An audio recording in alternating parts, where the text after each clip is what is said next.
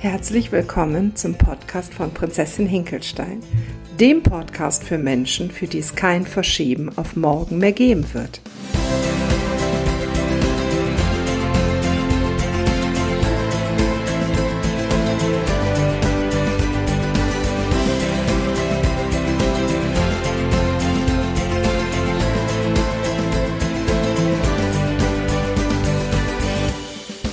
Mein Name ist Claudia Stolz und ich bin das Gesicht und die Stimme hinter Prinzessin Hinkelstein.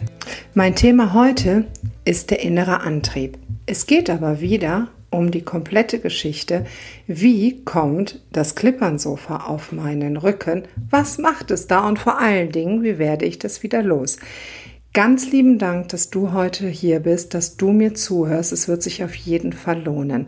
Kurz für die Leute, die mich noch gar nicht kennen und die meine Klippern-Geschichte noch gar nicht kennen. Meine Prinzessin Hinkelstein ist entstanden aus einem Erlebnis, was ich bei Ikea hatte. Und zwar wollte ich ein Sofa kaufen. Mir konnte nur leider keiner helfen. Und so habe ich dieses Sofa auf dem Rücken selber getragen. Und dieses Sofa wiegt exakt 47,5 Kilo. Und das ist das Gewicht, was ich zu viel mit mir rumtrage. Also das Gewicht, was ich abnehmen müsste, in Anführungsstrichen, um ein Normalgewicht zu haben. Und da ich das wusste und gesehen habe, hey, das Klippernsofa wiegt irgendwie genauso viel, wie ich abnehmen müsste, habe ich mir gedacht, das kann ich auch tragen. Und dabei ist mir bewusst geworden, dass das echt ein Hammer ist, was ich da jeden Tag durch die Gegend trage und was ich jeden Tag irgendwie entschuldige und was ich auch unglaublich viele Jahre schon weghaben möchte, aber irgendwie nie auf die Reihe gekriegt habe. Ich habe mich wirklich bildlich als Prinzessin gesehen, die einen fetten Hinkelstein auf dem Rücken trägt und gedacht, ey, diese Last, die muss ich angucken. Ich muss mir angucken, was ist das, was ich da mit mir rumtrage und wie löse ich das. Und zwar nicht durch Kalorienzählen oder Punkte oder sonst irgendeinem Gedrösel, sondern dass ich wirklich dahinter gucke, was ist da los.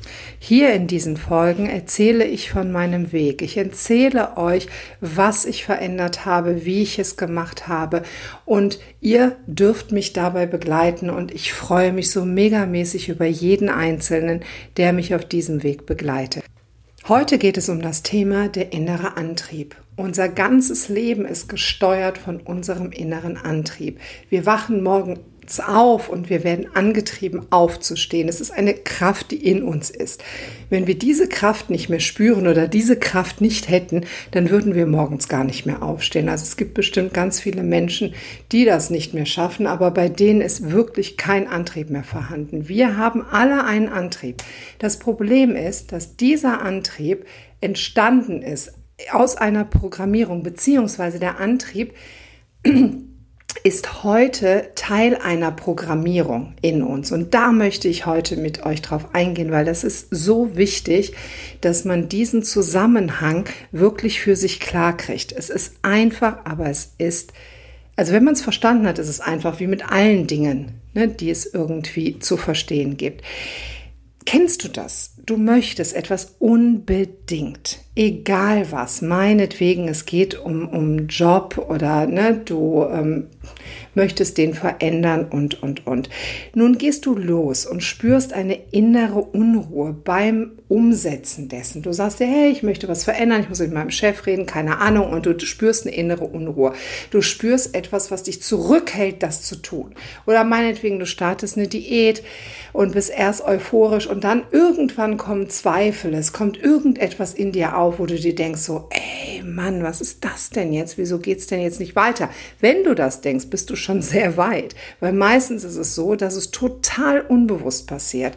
Es schleicht sich etwas ein und du kommst von diesem Weg, was du dir da vorgenommen hast, absolut ab. Also du machst dich auf den Weg und irgendwann merkst du, ey, das ist doch jetzt irgendwie gar nicht das, was ich ursprünglich wollte. Und wie gesagt, da bist du schon mega weit, wenn du so, so weit bist, wenn du dir das sagen kannst. Ich sage jetzt mal ganz provokant, du machst einen Job, wo du schon am Montag denkst, ey, was ist das denn für eine Scheiße und wann ist denn endlich Freitag? Oder aber du bist zu fett und du fühlst dich zu fett. Und das sage ich jetzt so provokant, weil es genau mein Thema ist. Und deswegen sage ich das so provokant. Und verschiebst das Abnehmen aber immer wieder auf irgendeinen anderen Tag, weil heute ist nicht der passende Tag, weil da greifen diese Programmierungen nämlich hin, so, hey, mach das heute nicht, du kannst auch morgen damit anfangen.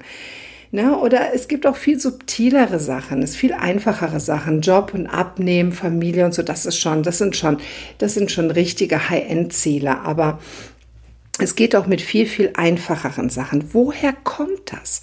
Habt ihr euch mal die Frage gestellt, woher das kommt? Warum schaffen wir die Sache nicht, die wir uns doch so sehr wünschen? Wir wollen das doch unbedingt. Also ich habe 30 Jahre lang den größten Wunsch, den ich hatte, war es einem Ideal im Außen zu entsprechen, einem körperlichen Ideal. Und ich weiß, dass ich dieses körperliche Ideal erreichen kann, wenn ich einfach nur weniger esse. Es ist aber nicht nur das körperliche Ideal, wo man sagen könnte, ha, ja, du musst einfach selbstbewusst genug sein, dass du diesem körperlichen Ideal nicht entsprechen musst. Nein, es ist so, wenn du 50 Kilo Übergewicht mit dir herumschleppst, also zum Idealgewicht, dann bist du gehandicapt. Und ich behaupte, Stein auf Bein, dass es keinen dicken Menschen gibt, der 50 oder mehr Kilo Übergewicht hat und der sich hinstellt und sagt, hey, alles ist easy, alles ist super. Und ich habe auch mal eine Zeit damit verbracht, wo ich sagte, hey, die Leute sollen mich so akzeptieren, wie ich bin und, und, und. Bullshit. Wenn ich auf irgendein Klettergerüst wollte, wo meine Kinder drauf geklettert sind und ich nicht konnte, weil ich schlichtweg durch diese Öffnung nicht gepasst habe, hat mich das eingeschränkt wenn ich mal wieder Inliner mit meinen Jungs fahren wollte und gedacht habe, hey, wow, mit so einem Klippernsofa auf dem Rücken fährt es sich echt schlecht Inliner, bin ich eingeschränkt.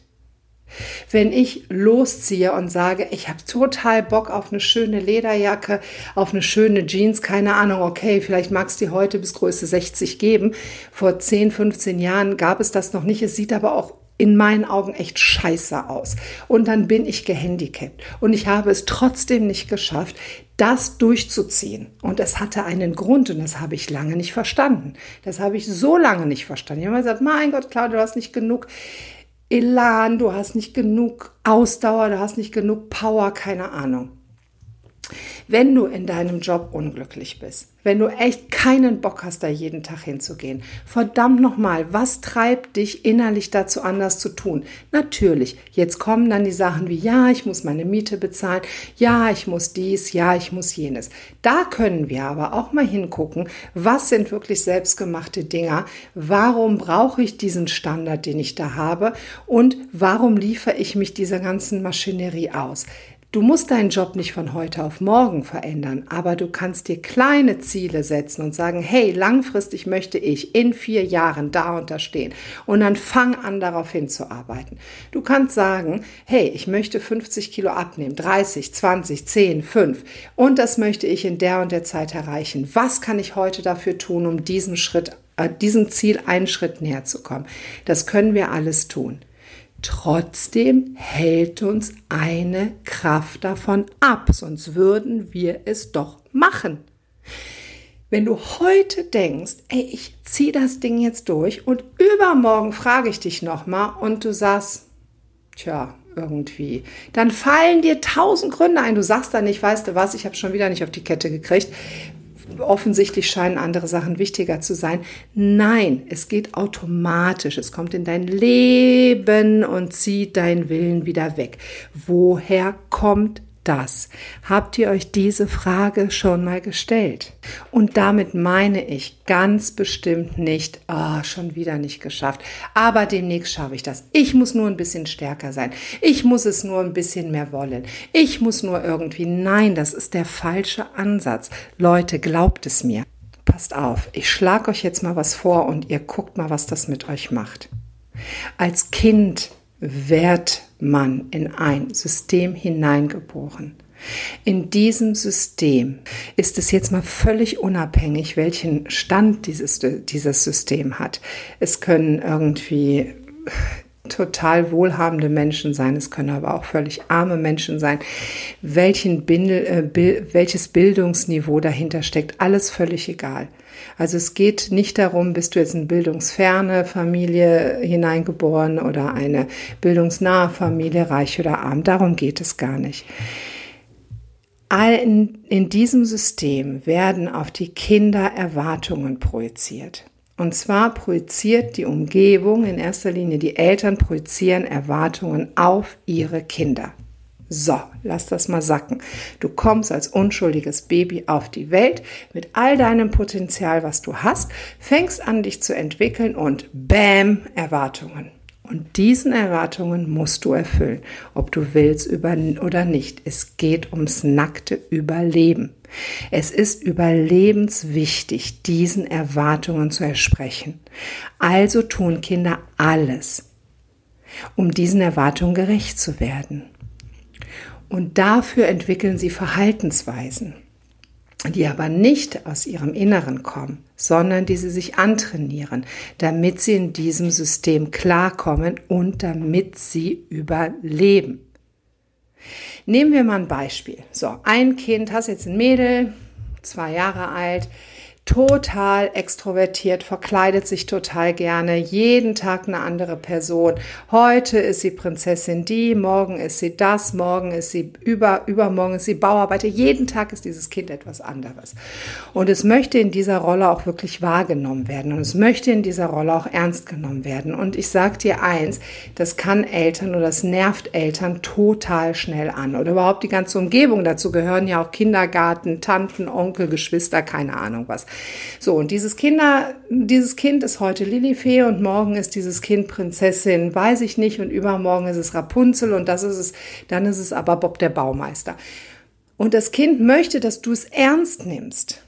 Ja, und natürlich passieren dann so Dinge wie, ah ja, du bist aber doch irgendwie die Emma und jetzt ist aber mal gut und ich habe jetzt aber keine Lust, immer Prinzessin Lilifee zu dir zu sagen oder nee, du äh, kommt Chris nur das Eis, wenn du jetzt mal Emma bist, weil dich einfach diese Lilifee schon total ankotzt. Ne? So, und dieses Kind wird in eine Rolle gepresst, deren es gar nicht entspricht.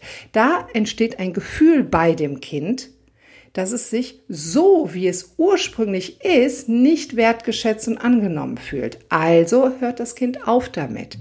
Es hört auf damit, jeden Tag eine andere Rolle einzunehmen. Entwicklungspsychologisch hört es sowieso irgendwann auf damit. Es ist ganz praktisch, gut für Eltern zu wissen, dass sie diese Phase also auch gerne durchhalten können. Euer Kind wird irgendwann nicht mehr nur Prinzessin Lilifee sein wollen, es wird auch äh, die, die, die, die Ich-Identität annehmen. Aber in dieser Zeit wird das Kind eben nicht in dieser Dynamik angenommen und dann verstellt sich das Kind. Es wird von meinetwegen ausgelacht von anderen. Es wird dem Kind verboten, so zu sein, wie es ist. Es wird ein schlechtes, das Kind wird ein schlechtes Gefühl entwickeln. Und es wird etwas machen, um Anerkennung zu bekommen. Das Kind macht also irgendwann etwas, um diese Anerkennung, die es zum Überleben braucht, zu bekommen. Ich weiß, das hört sich jetzt erstmal mega einfach an. Denken Sie was? Das ist jetzt irgendwie alles? Ja, es ist tatsächlich alles. Es ist wirklich alles. Und dahin zu kommen, das ist der Schlüssel. Wirklich. Und weil das Kind wird immer so weitermachen. Und wenn es dann als Erwachsener irgendwo steht und meinetwegen eben nicht Buchhalterin werden möchte, so wie der Vater, damit sie das Steuerbüro übernehmen kann, sondern sie möchte Schauspielerin werden, wird sie wahrscheinlich Buchhalterin werden, weil man es von ihr erwartet. Und das heißt nicht, dass die Eltern dann sagen, hey, ich erwarte von dir, dass du Buchhalterin wirst, sonst bist du nicht meine Tochter. Nein, das kann eine total liebevoll getragene Beziehung sein. Und trotzdem spürt dieses Kind diese Erwartungen und ist in diesen Erwartungen verstrickt. Will dieses Kind später als Erwachsene dann als Buchhalterin vielleicht mal in die Schauspielerei gehen oder sagt, ich hänge jetzt hier alles an den Nagel, dann wird ihr das wahrscheinlich nicht gelingen, nur mit sehr, sehr großer Überwindung. Und so ist es eben auch mit dem Essen. Wenn ich mir angewöhnt habe, mich zu belohnen durch das Essen, etwas zu kompensieren durch das Essen, dann behalte ich das bei. Und dann nutzt es mir überhaupt nichts, ob ich irgendwie mir jemand erzählt, dass es toll ist, irgendwie wieder intuitiv zu essen oder Punkte zu zählen oder mehr Sport zu machen. Ich muss gucken, woher kommt das? Und das ist bei jedem Menschen völlig individuell individuell. Also diese abgespeicherten Verhaltensweisen kommen also immer wieder in uns hoch.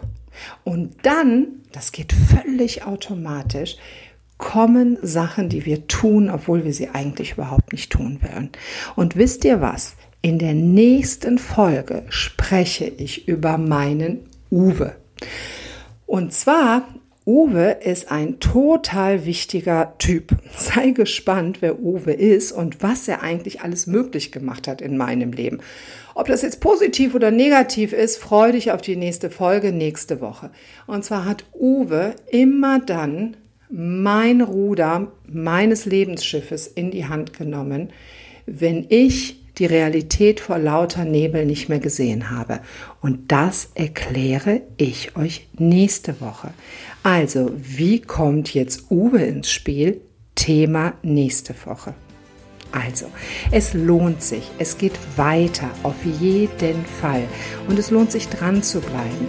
Hör wieder zu, wenn Prinzessin Hinkelstein ihre Geschichte mit dem Klippernsofa erzählt. Ich möchte euch das gerne zum Geschenk machen, meinen Weg, wie ich aus diesem ganzen Kladderadatsch rausgefunden habe.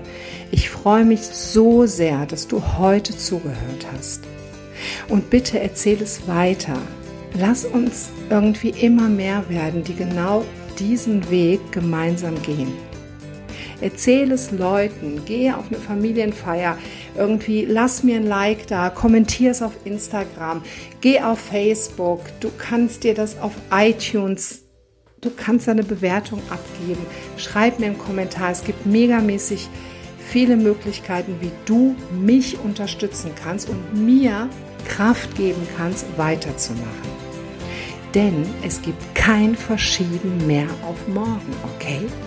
Und lass dir gesagt sein, egal wie du dich heute entscheidest, egal ob du heute etwas richtig oder falsch fühlst für dich, du wirst am Ende immer recht haben, weil du kreierst dein Leben.